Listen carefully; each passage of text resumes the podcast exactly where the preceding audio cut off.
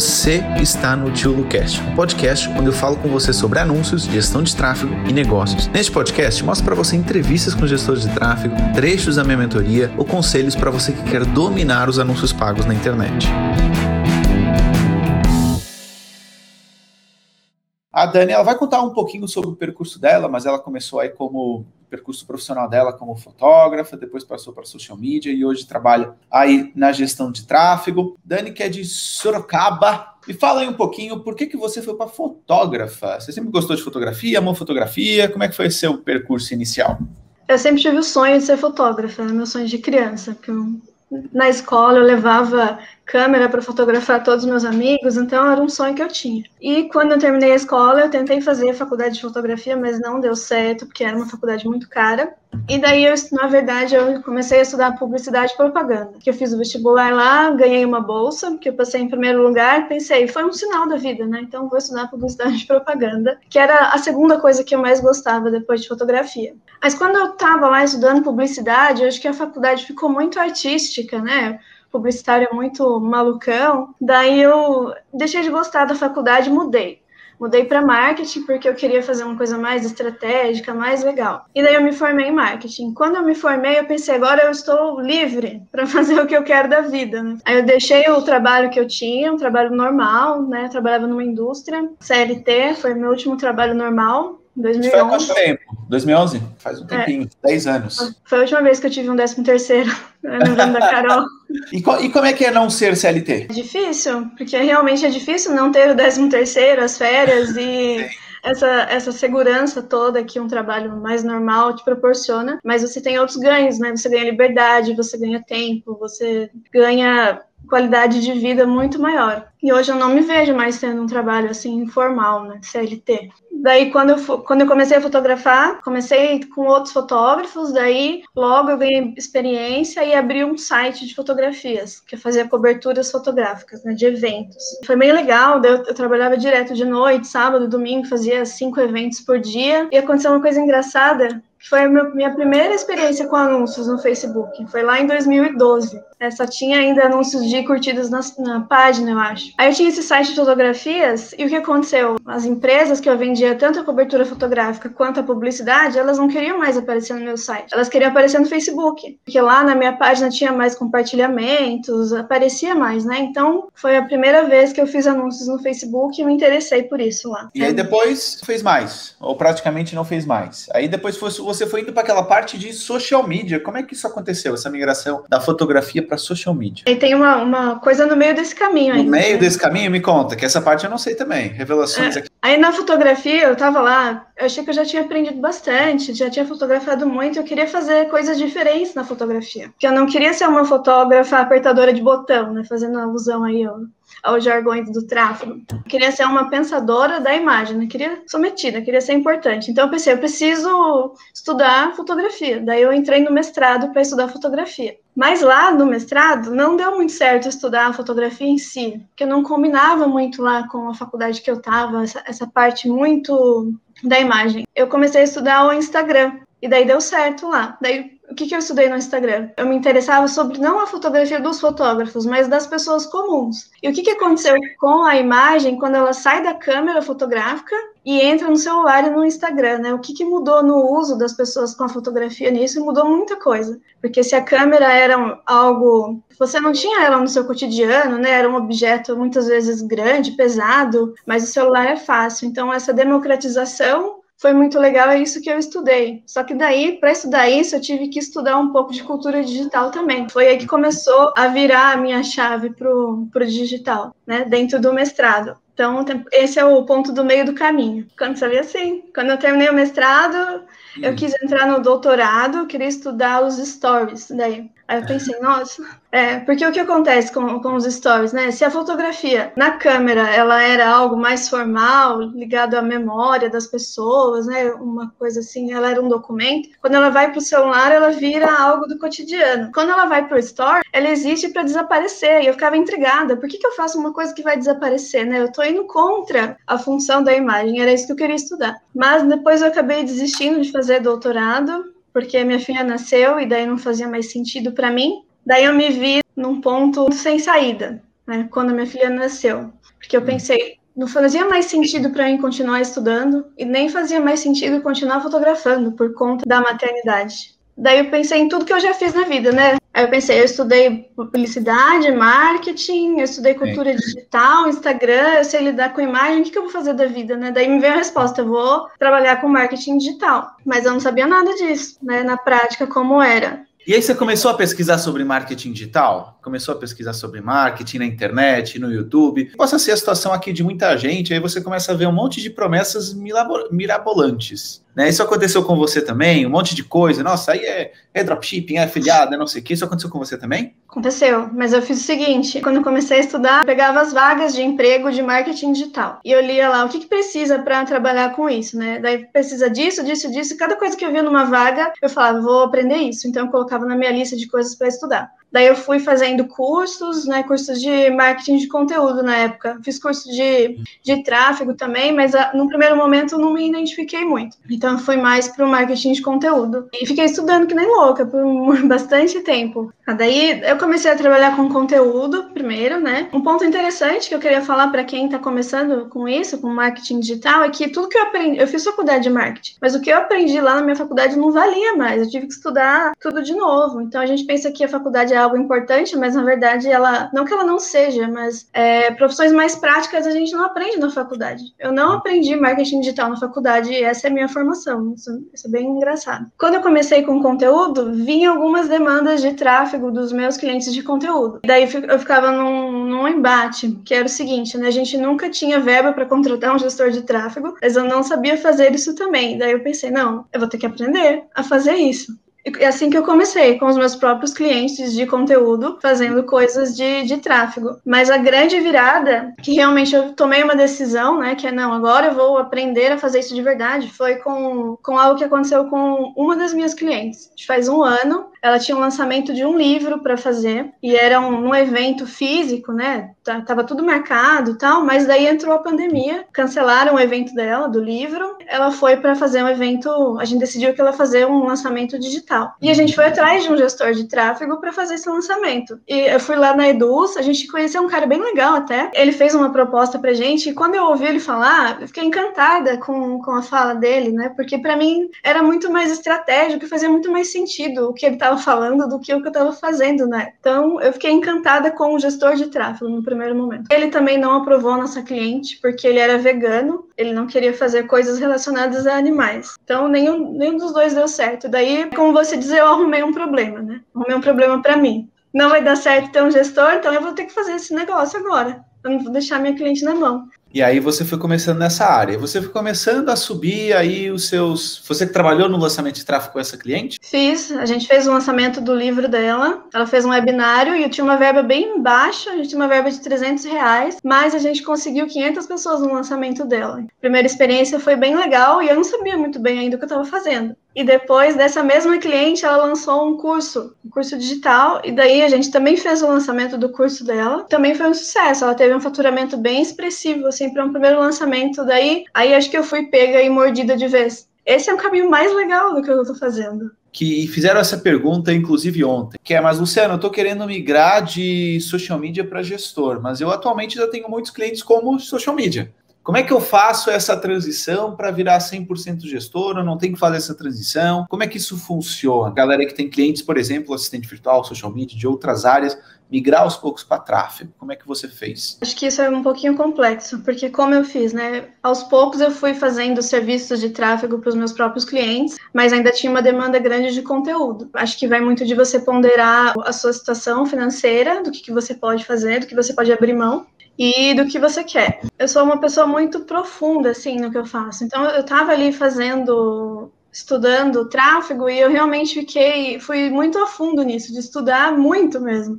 Fazer conteúdo parou de fazer sentido na minha cabeça. Acho que, que virou uma chave lá dentro na minha cabeça sei lá, uma coisa quântica, assim, que vai um pouco além, daí eu não conseguia mais pensar exatamente em conteúdo. Deixou de fazer um pouco de sentido para mim, eu não conseguia mais dar o meu melhor. Né? Então, acho que foi uma, uma transição do que fazia sentido no momento. Né? Eu, estava, eu estava curtindo mais fazer tráfego por, por várias questões. Daí eu me vi como se você estivesse, assim, dentro de um avião, você entra e não tem mais como você, como você sair, né? Você chega num num lugar que não tem saída. Então eu, eu me vi num, num lugar que não tinha mais saída, eu tinha que ir para frente. Então eu tomei uma decisão mesmo, não foi fácil, foi bem difícil e bem dolorida, emocionalmente dolorida, de deixar esses meus clientes de conteúdo para trás. Se eu não fizesse isso agora, eu pensei no meu, no meu futuro, o que eu quero para o meu futuro, né? Eu me peguei um dia realmente escrevendo e fazendo isso. O que eu quero fazer daqui no final desse ano? Não era fazer conteúdo que eu queria fazer, não era isso que estava me deixando mais feliz e motivada, eu realmente optei em queimar essa ponte, né? Foi difícil. E hoje, você olhando para trás, qual a sensação? Que, olha, fiz no momento certo, deveria ter feito mais rápido. Qual é a sensação hoje? Eu acho que foi no momento certo, sim. Talvez se eu tivesse prolongado, o avião ia acabar caindo de um jeito pior. Uhum. E se eu tivesse feito um pouco antes, ia ser um pouco prematuro também. Então eu vejo como uma evolução, é uma evolução do meu pensamento mesmo. Chega um ponto que a gente aprende tanta coisa, eu aprendi tanta coisa dentro da mentoria. Se eu não usasse aquilo que eu estava aprendendo, para que, que, eu, que eu fiquei lá todo esse tempo? É, era esse meu pensamento, eu não queria eu não queria perder isso que eu estava construindo. E realmente não foi uma decisão fácil e nem boa, porque sempre que a gente abre uma porta, a gente tem que fechar outras, né? E fechar portas não, não é legal, porque o que eu deixei para trás não foi uma coisa ruim. Ao contrário, era um, eram clientes Você gostava também, né? Não era algo que vocês não detestava, que não. Você gostava também, mas você, você tinha não. uma outra preferência. Deixa eu te perguntar aqui outra coisa, Dani. Essa mudança, quais foram as principais dificuldades? Qual a principal dificuldade de uma criadora de conteúdo para uma gestora de tráfego que você passou nessa transição? Assim, ah, no tráfego é mais difícil isso, é mais fácil aquilo. Como é que foi essa transição a nível não só, não a nível de clientes, mas a nível técnico? O que é que você sentiu assim de diferença? Na verdade, eu não vejo uma dificuldade, eu vejo uma, algo bom, porque quando a gente vem do, do conteúdo e entende qual é o tipo de conteúdo para cada fase do funil, o que engaja mais, você acaba tendo um pensamento mais estratégico no tráfego, de que conteúdos você pode gerar ali para melhorar o seu tráfego. Então, eu vejo pontos positivos nisso, de você entender o processo inteiro, né? Porque um depende do outro, na verdade. Para o tráfego e bem, é importante que, que você produza um bom conteúdo. Então, eu vejo esse ponto positivo. Não sei, talvez eu esteja deslumbrada, não consigo ver pontos negativos agora. Que bom, tá, tá na fase romântica.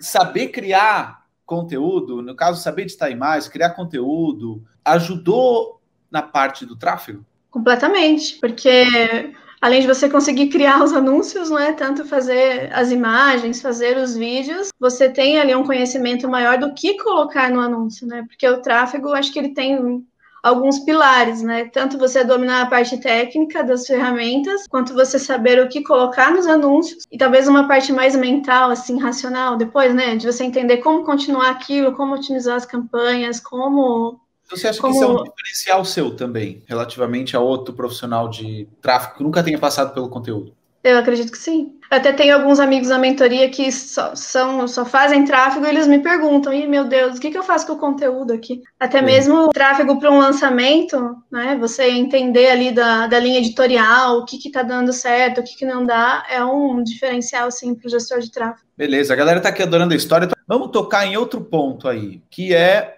você trabalha em casa, e você é mãe, e a sua filha fica em casa o dia inteiro. Como é que é trabalhar em casa com o filho e sendo gestora de tráfego? Aí vem o ponto positivo, né? Que o, o Facebook e o Google estão sempre abertos. Não tem, hora, não tem hora fechada, né? Então, esse é o principal ponto positivo, porque trabalhar com a criança em casa, que não vai na escola há um ano já por causa da pandemia, é muito difícil, mentalmente difícil, né? Porque requer uma atenção ali, né? Então, você poder manejar os seus horários é fundamental. Eu não conseguiria se não fosse se eu não tivesse essa flexibilidade de horários. O que eu faço é tentar trabalhar ao máximo enquanto ela dorme.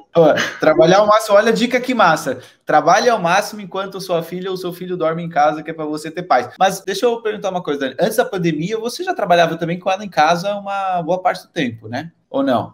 Antes ela ia para a escola. Sim. Então, é, desde um, um ano e meio ela vai para a escola. Quando ela ia para a escola, eu trabalhava. Ela ficava o dia inteiro, né? Um ano que ela não vai para a escola. Dica da Dani, podem anotar aí: trabalhe enquanto o seu filho ou a sua filha dormem. Então, dica master aqui para é, você. Eu, deixo ela dormir bastante. Ela acorda tipo 11 da manhã, geralmente. Então, eu tenho. Eu acordo bem cedo amanhã livre de paz, né? Quando ela acorda, dou um pouco de atenção para ela ali, faço um charme. Né? Mas hoje em dia ela é mais boazinha. Mas tem o lado positivo, né? Que pode ver a filha crescendo, né? Enquanto trabalha em casa, que esse é o lado extremamente positivo também, né? E outros pais, sei lá, é.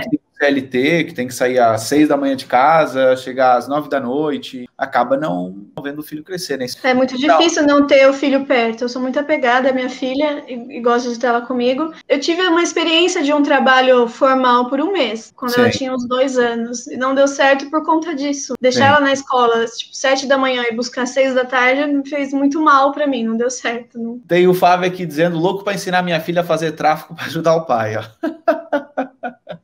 Tá bom, já que quer colocar a criança para trabalhar, fazer tráfego. As crianças são ótimas, elas entendem muito de YouTube. Elas pulam todos os anúncios. É verdade, tem coisa que criança vê é anúncio de YouTube. E outras aí mais ligadas tem o TikTok, né? Eles vêm bastante também. E em breve acredito que será uma ferramenta aí com bastante, bastante anúncios. Beleza. Dani, e todos os clientes seu é tudo remoto, né? Serão. Você já encontrou com algum cliente de tráfego presencialmente? Pensar. Não.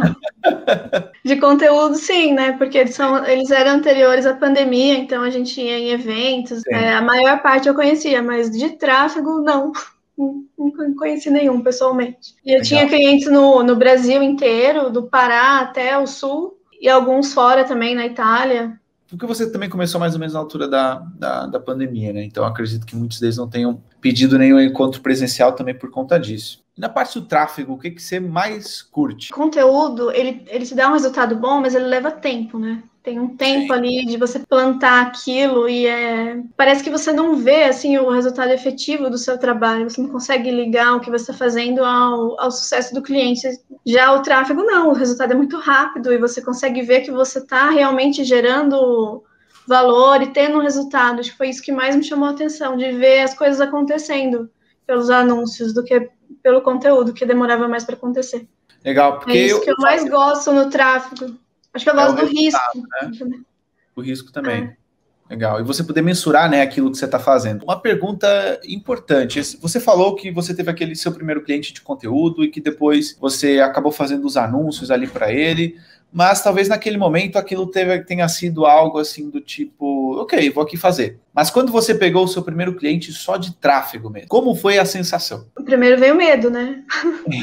a sensação de medo de não dar certo foi um novo aprendizado, né? De lidar, é diferente de um cliente de conteúdo, é um outro tipo de relacionamento que você tem que ter com o cliente. Tive isso do medo. O que eu fiz quando eu entrei na mentoria, na verdade, já tinha ali um conhecimento básico quando eu entrei, né? Já tinha feito um curso antes de tráfego, mas o que acontecia comigo? Eu não conseguia ver os meus erros ali e dava os problemas técnicos, eu não conseguia resolver e ficava presa naquilo porque não tinha um suporte, né? Então esse foi um, um ponto positivo da mentoria. Mas o que eu fiz foi oferecer o meu trabalho para amigos, pessoas próximas, para eu ter mais experiência com tráfego. Então, esses foram os meus primeiros clientes só de tráfego. Foram as pessoas ao meu redor ali, além dos clientes que eu já tinha. E teve algum medo bobo que você diz, nossa, que boba que eu era na altura, medo que eu tinha. Medo bobo, que assim, sei lá, hoje vou te dar um exemplo. Tem muita gente perguntando de, ah, Luciano, eu quero começar, mas tenho medo porque eu não tenho um contrato. Ah, é um medo bobo, porque você vai resolver isso com o tempo. Teve algo assim, algum medo bobo que você diz, nossa, como é que eu tinha medo disso aqui na altura? Medo bobo não, mas a minha primeira experiência com os anúncios, eu lembro que veio na minha cabeça a sensação de que aquilo não era marketing. Meu medo Sim. era de que parecia muito coisa de nerd, de ligado à programação, e eu olhava lá, meu Deus, uma conversão personalizada, o que, que é isso? Caramba, meu Deus do céu. E eu tinha esse medo, na verdade, de, de não ser para mim, porque eu não sou assim uma pessoa nerd eu sou nerd de ser estudiosa, mas não nerd de ser a pessoa do computador, entendeu? Sim, Esse aquela é... pessoa passa horas e horas, que sabe tudo sobre Star Wars, que... É, não... Essa não sou eu.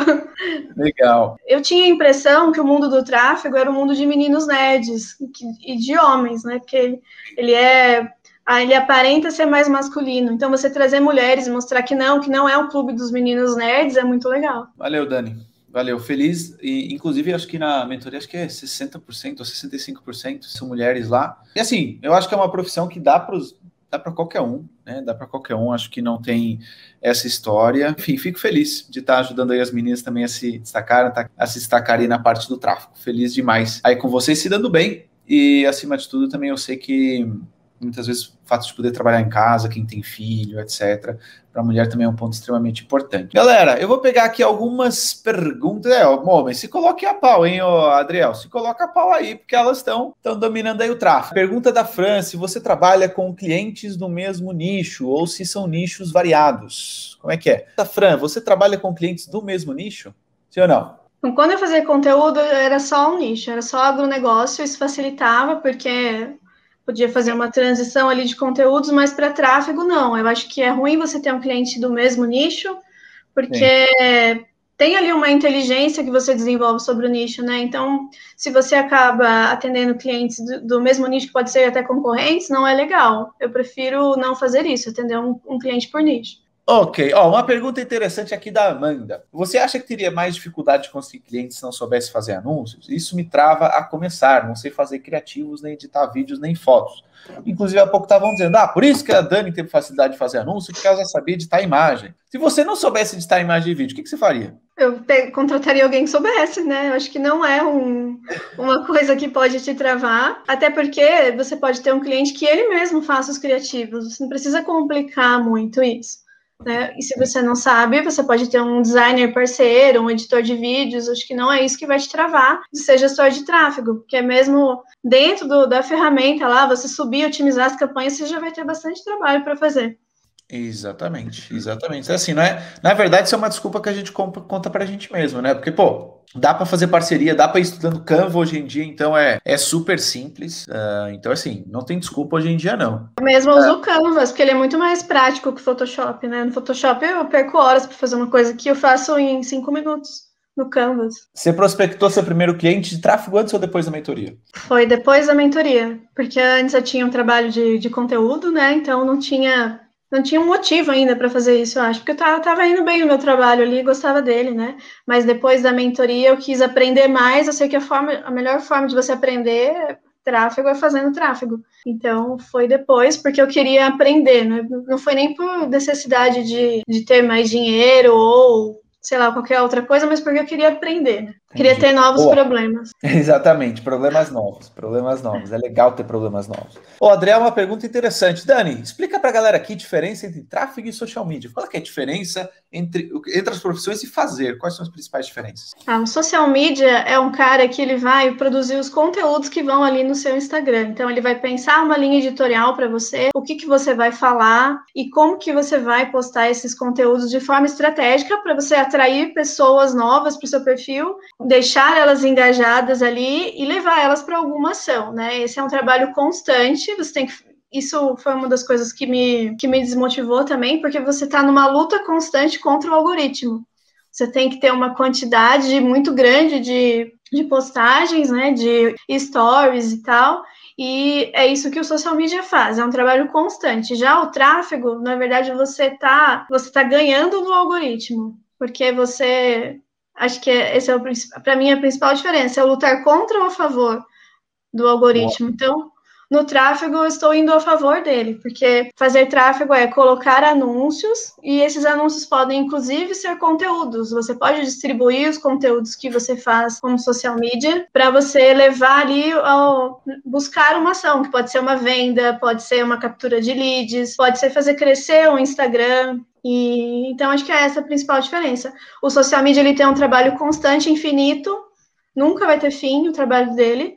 E o gestor de tráfego, ele também tem um trabalho constante, né? Também infinito, mas é, ele é mais racional. Você não precisa colocar 10 anúncios por dia para lutar contra o algoritmo, né? Ao contrário, você vai entender ali como eles funcionam e otimizar da melhor forma para tirar o melhor no Facebook. Eu lembro quando eu comecei a trabalhar na internet, pô, eu fui lá, comprei um computador em segunda mão de um professor meu da faculdade para poder começar a trabalhar com o dinheiro que eu tinha, foi toda a minha poupança ali naquele momento. E ela vai começar a trabalhar com o cliente.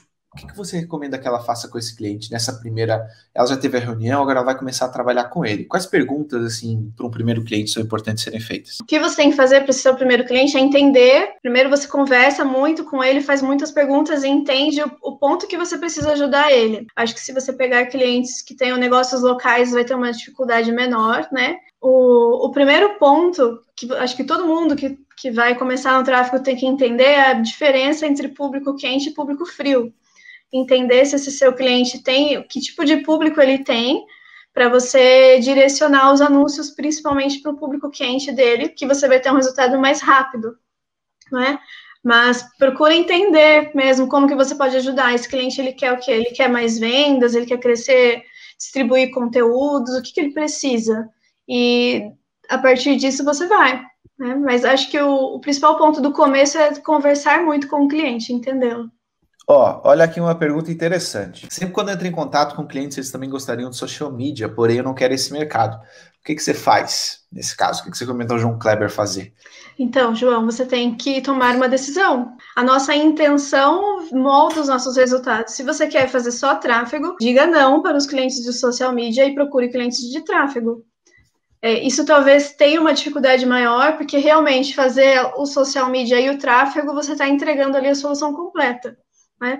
Para mim, isso deixou de fazer sentido porque eu não conseguia mais separar essas duas caixinhas na minha cabeça. Mas para algumas pessoas, isso pode ser muito bom e pode ser uma porta de entrada. Eu não sei qual a sua situação, se você está entrando, né? Se você está começando, talvez seja bom aliar os dois, a social media ao, ao tráfego. Se não é o seu caso, tome uma decisão. Ó, eu, eu acho bem legal esse seu ponto de vista, que é, sim, nem sempre a, a pessoa, por exemplo, se ele está começando, né? E ele é só social media, mas ele quer começar a ganhar experiência como tráfego. E ele vai com o cliente e o cliente diz: Ah, não, eu quero tráfego e social media. Você, não, só quero fazer tráfego. Às vezes é bom você fazer esse serviço de social media, continuar fazendo, desde que isso te permita ganhar experiência em tráfego. Então, isso pode ser legal você ter esse ponto de vista aí, porque o seu objetivo principal é aprender tráfego no início, é ganhar experiência. Quando eu falo para as pessoas a questão de você poder começar com familiares, amigos, pessoas próximas, tem uma galera que faz desdém. Ah, não, eu quero já começar recebendo não sei quanto. Beleza, é uma visão, é um caminho. Eu sou o cara mais prático, eu prefiro que você comece com prática, com experiência. E você precisa ter experiência, porque assim, uma, uma coisa é fato. Quando você começar a fazer, algumas coisas vão dar errado. Mas você só vai descobrir quando você começar a fazer. Não é? Vai, vai dar problema no Pixel, você vai tentar configurar lá e não vai dar certo. Então, só fazendo, tendo experiências, e quanto mais clientes diversos você tiver, mais coisas vão dar errado, você vai descobrir mais rápido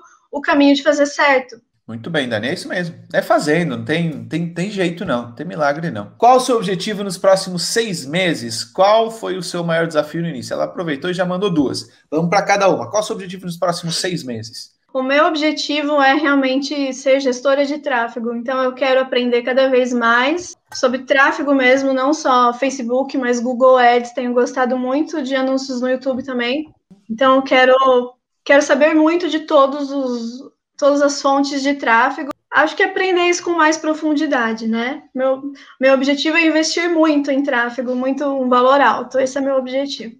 As pessoas perguntam muitas coisas para mim. Todo dia, várias pessoas vêm perguntar muitas coisas. Eu acho que talvez eu tenha uma habilidade assim de ajudar as pessoas. Acho que o, o meu maior desafio, acho que foi entender mesmo como funcionavam as ferramentas e acho que perder o medo, né, de o medo inicial de não, isso não é coisa de nerd. Tráfego não é coisa para nerd. Eu também posso. Acho que esse foi o meu maior desafio mental mesmo, de entender que aquilo era para mim, que eu tinha capacidade de fazer. Que quando eu entendi isso, daí eu pensei, não, agora é só eu estudar um pouco aqui, me dedicar e praticar um pouco que vai dar certo. E foi isso que eu fiz e deu certo. Ó, deixa a Filipa mandar uma boa pergunta, que é quando é que você deixou de sentir uma iniciante? Você já deixou de sentir uma iniciante? Já, já deixei de me sentir uma iniciante, né? E acho que não faz muito tempo, mas eu acho que quando eu, eu percebi que, que eu fazia aquilo sem ter que pensar muito, que já estava automático na minha cabeça, Acho que teve um dia que eu pensei, nossa, eu realmente sei o que eu tô fazendo. E nesse dia, acho que eu deixei de me sentir uma iniciante e vi que eu tinha que aproveitar isso. Ponto que eu deixei de me sentir uma iniciante, o meu primeiro erro, talvez, de, de algo que eu fiz e não deu certo, que daí eu consegui olhar para trás e ver onde eu errei, o que, que eu podia fazer melhor. O Dani, o Dani ela tinha essa sensação, que era pro nerd lá, o cara quietinho, de óculos, trabalhava de noite, madrugada. Não, não é assim, não é. Felizmente não é assim, senão eu também tava ferrado. Não, você não é. precisa ser um nerd para ser gestor de tráfego, nem gostar de Star Wars, nem de coisas de DAI, nada disso. Você pode ser uma pessoa normal, né? Você também não precisa ter um grande conhecimento de informática, dessas coisas mais avançadas de programação e nem de matemática também, né? Que é uma pergunta Sim. bem recorrente. O Cris está perguntando aqui livros que você lê. Tem um livro que é muito importante na minha vida, tem um conceito interessante. É um livro mais antigo, que é o Segredos da Mente Milionária, lá do T. Harv Eker. Mas o T. Harv Eker, ele fala uma coisa, um conceito que acontece na sua mentoria. Tá? O T. Harvecker, ele fala que se você quer aprender a fazer uma coisa de verdade, você tem que entrar no corredor. É, o que, que ele fala que é entrar no corredor? Você quer ser cozinheiro? Vá trabalhar num restaurante, para saber se isso é para você. Né? Mesma coisa, você quer, sei lá, ser médico, vá lá ver como que funciona um hospital, entre no corredor. Eu acho que a, a mentoria serve para isso, e isso que aconteceu comigo. Quando você entra no, na mentoria do Luciano, você entra ali no corredor, você faz o que o T. Harvecker está falando, e no corredor, quando você entra lá, tem, tem muitas portas, e o Luciano é o cara que está abrindo todas elas. Esse é um conceito muito importante do tráfego. Então, se você quer ser gestor de tráfego, entre em algum corredor. Né? Esse corredor pode ser um cliente teste, um amigo, pode ser parceria com outro gestor, pode ser entrar dentro da mentoria, mas se você entrar ali, com certeza algumas portas vão se abrir. Uma frase, deixa eu ver se eu consigo me lembrar, que é ela diz o seguinte: nós somos extremamente egoístas o tempo todo mas na hora de falar alguma coisa, nos preocupamos imensamente com a opinião dos outros. Ou seja, a maior parte do tempo a gente pensa em nós mesmos, na hora, mas na hora de emitir uma opinião, é o momento que a gente se preocupa com a opinião dos outros. Não faz sentido todo esse medo muitas vezes. Pode falar o que você sente, o que você acha, não tem problema nenhum, não. Aqui uma pergunta legal. Você começou logo a cobrar, fez algum tipo de trabalho grátis, sim, durante quanto tempo? Como foi esse início? Eu fiz trabalho grátis, sim, mas não foi para para desconhecidos, foi para conhecidos, não é? Os que os meus amigos que eu queria que eu aproveitei deles para praticar, na verdade, né? É, então você está precisando fazer anúncio aí, então vamos fazer. Para esses que eu ofereci o meu trabalho para eu praticar, eu não cobrei, mas os, os clientes que, digamos assim, clientes frios, né? Eu, não, eu nunca fiz dessa forma gratuita. Olha uma pergunta que legal, uma dúvida que a galera costuma ter, a Daniela aqui perguntando. Dani, você criou uma nova conta no Instagram para promover o seu trabalho, para misturar com a sua vida pessoal. O que, que é melhor fazer? Qual a sua opinião sobre isso? Eu tentei fazer isso, sabe? Eu fiz uma conta profissional no Instagram, tive muita dificuldade de mexer com ela, porque fica muito frio, né? Quando você está falando só de, de algo de trabalho ali.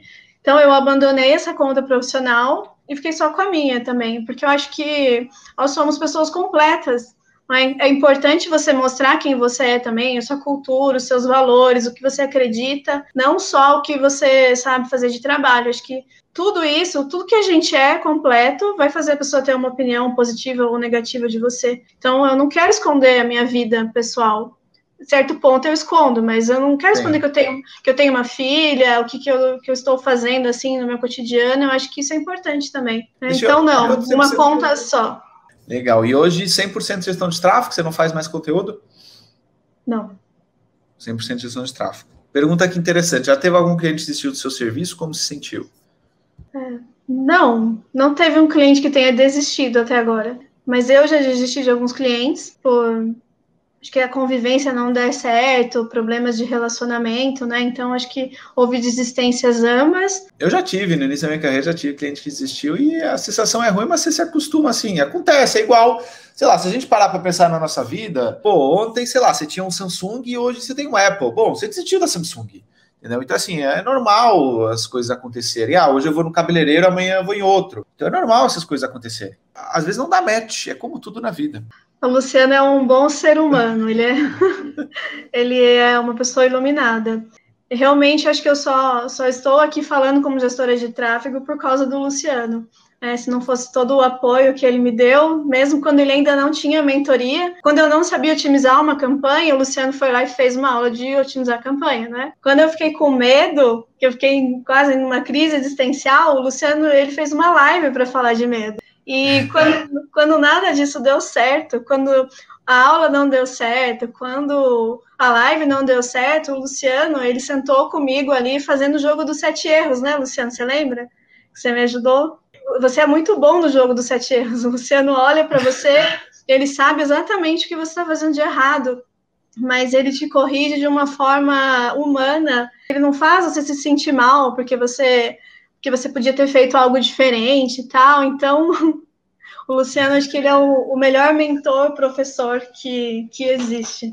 O objetivo principal é que todo mundo que está lá pelo menos que não seja por falta de tentativa. Todo mundo que está lá consiga ser bem sucedido, e aí bem sucedido depende de cada um, como gestor de tráfego, que atinja o que quer atingir. Então, é uma coisa que eu garanto para todo mundo que entra lá, que é você de certeza vai, se você seguir o que eu falo, você vai sair bem melhor do que você entrou. E o Luciano também acho que o principal diferencial dele como ser humano, né, além de ele ser extremamente íntegro, é que ele conhece os alunos, ele sabe a história de cada um, ele sabe o nome de cada um, por mais que ele tenha uma grande quantidade de alunos ali. E eu vi muitos amigos que começaram junto comigo que tiveram uma evolução gigantesca, né? Posso falar de muitas histórias aqui e todos eles, o Luciano foi lá e abriu a porta do corredor para todo mundo. Para todo mundo ele deu um empurrãozinho, né? Então é isso que ele faz com a gente. Ele leva todo mundo para uma montanha, né? Se dá a mão para a pessoa, leva ela para uma montanha lá em cima. Quando você chega lá em cima, você joga pessoa, mas você deu um paraquedas para todo mundo cair, né? Isso você garante. Então, acho que esse é o seu principal diferencial como mentor e como pessoa. Eu consigo falar sobre várias coisas, mas sobre elogios eu não sei lidar, então vamos mudar de assunto.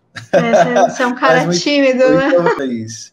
Mesmo com oito meses de estudo, você ainda se sente insegura? Sim, me sinto. Em algum ponto, sim, porque por mais que, que a gente saiba dominar a ferramenta ali, o, o que, que, é, que a gente pode fazer quando você realmente vai fazer alguma coisa, existe o risco sempre, né, daquilo dar certo ou não. Acho que é um constante, uma constante evolução, né? Então agora eu me sinto confortável com o Facebook, eu vou ali me aventurar no YouTube. Então, é um novo processo de aprendizagem de uma nova ferramenta. Aí você vai arrumando novos problemas, né? Então, agora eu quero aprender o Google Data Studio, eu quero saber tudo do Tag Manager, do Google Analytics. Então, sempre que você quer saber de novas coisas, você volta para o lugar de insegurança. Mas isso não é ruim, não. Acho que estar inseguro é bom porque te tira ali da zona de conforto para você continuar evoluindo. Muito boa quando você trabalha como freela, como gestor e você realmente vai atrás das pessoas e você tem um negócio sustentável, é que você pode desistir de cliente, entendeu? Obviamente não faça isso numa prática rotineira, porque aí você vai ficar sem cliente. Mas diferente de um CLT, de um contrato, quando você tem um contrato, se você demite o cara que está que é seu chefe, você vai para o desemprego, entendeu? Aqui você pode desistir de alguém que não faz sentido para você. E assim, não tem nada mais tóxico do que a gente lidar diariamente com alguém que a gente não quer estar. Isso acaba Exatamente. com a gente. Acaba com a saúde, acaba com o sono, acaba com a paciência. E quando você desistiu do cliente, quando é que você acha que é hora de fazer isso? Eu acho que você tem que desistir de um cliente se você não acredita no que ele faz, aquilo não faz sentido para você. Né? Então, não acreditar é um ponto de desistir.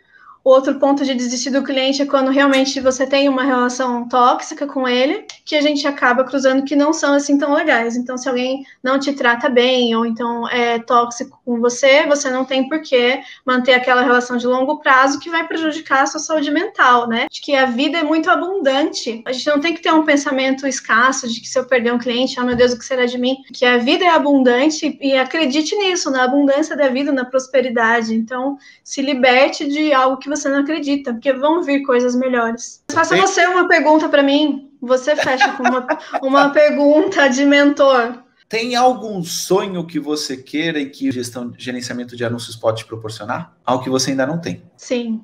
Eu acho que eu acho que talvez num ponto não não para já, mas para daqui a um tempo eu quero ter liberdade geográfica também, de mudar de lugares, né? morar em outros lugares. Agora para mim não é possível, porque eu tenho uma filha muito pequena e isso não, não iria dar certo, mas talvez num ponto B isso seja possível e eu acho que o tráfego é um caminho para isso dar certo. Dani, muito obrigado aí pelo seu tempo, muito obrigado mais uma vez, inspirou bastante gente aqui, com certeza absoluta. Dani, Obrigada, Lu. anúncios, boas vendas, muito obrigado por ter assistido esse podcast até o final. E se você gostou dele, compartilha com algum amigo, com alguma amiga que quer aprender mais sobre anúncios ou que quer ser gestor de tráfego. E lembre-se, se inscreva aqui no canal para você ser avisado de novos episódios do podcast. E lembrando também que nós temos uma aula toda terça-feira no meu YouTube para você aprender mais sobre anúncios. Então vai lá, dá um pulinho no meu YouTube, fica atento também para as aulas ao vivo que nós temos uma vez por semana. E se você quiser aprofundar os seus conhecimentos, entre na minha mentoria, porque ela vai te ajudar bastante, tá bom? Um abraço e até ao próximo podcast.